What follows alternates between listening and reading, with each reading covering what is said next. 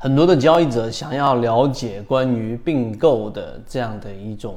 话题，重组的这样的一种话题。那今天我们用三分钟给大家去聊一聊。首先，第一个，但凡跟这种消息面所相关的话题，我们都永远记住第一条原则，就是所有能进入到我们散户耳朵的这一种消息，基本上就没有太多的利用价值。这句话并不绝对，也不是为了为引人耸听，而是要告诉给大家，这是一个市场的基本原则。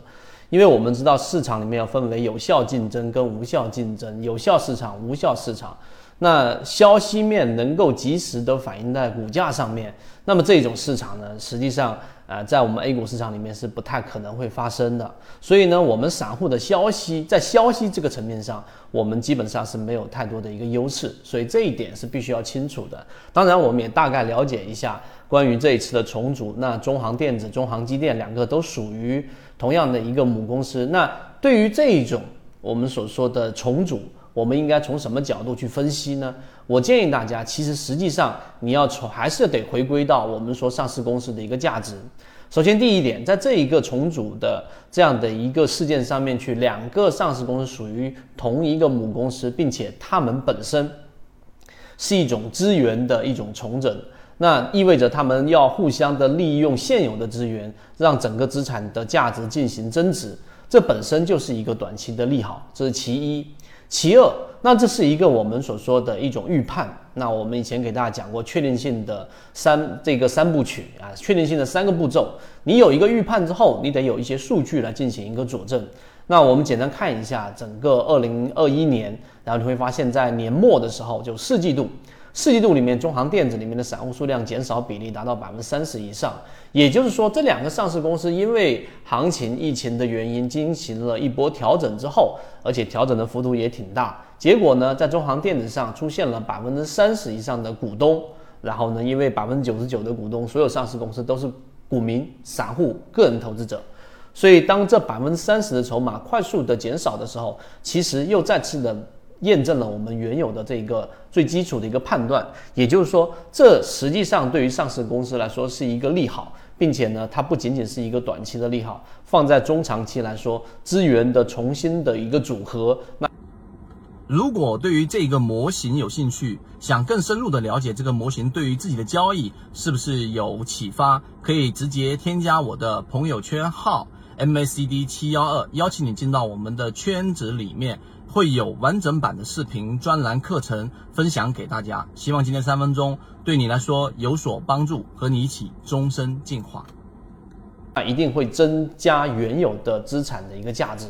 那从散户数量的这一个减少之后，再次的可以看到，在这一段时间的调整，一定有资金不断的介入。所以呢，你要去分析一次重组，它到底。呃，在很多的层面上，我们时间关系也没办法全部透彻的讲完。但是这种验证方法往往是有效的。也就是说，如果你发现有两个上市公司是进行重组的，那这个重组的过程当中，你并没有发现筹码有太多的明显变化。你要想，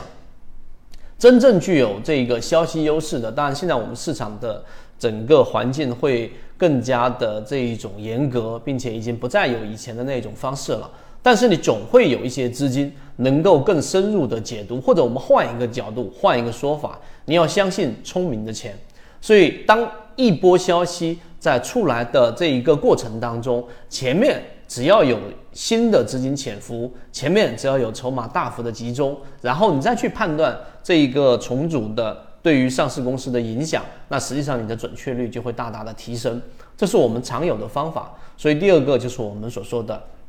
数据判断的一个佐证，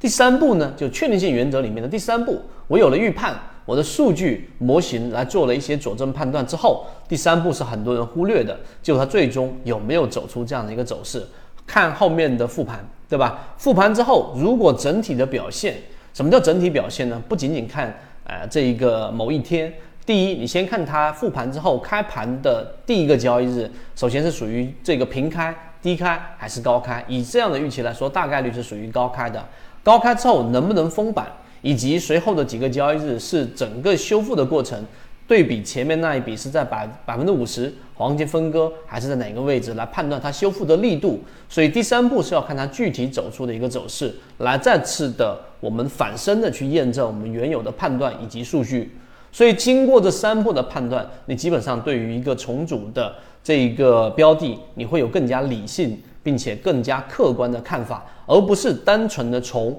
重组的这一个。呃，消息层面去判断，大家应该能理解这一点。如果你单纯的从这一个角度去判断的话呢，实际上你是拿自己的短板来对抗别人的长板，这一个是一个很重要的问题。所以我们的这种分析模式呢，是恰恰利用了我们散户自己本身的资金不是特别大，转身快，并且呢，我们有多方的在有限的这一个。真实数据当中来佐证我们的判断，所以后者的方法会比前者的方法去看待一个重组会更加的理性。这是我们圈子对于这一次重组的一看一个看法，希望对大家来说有所帮助，和你一起终身进化。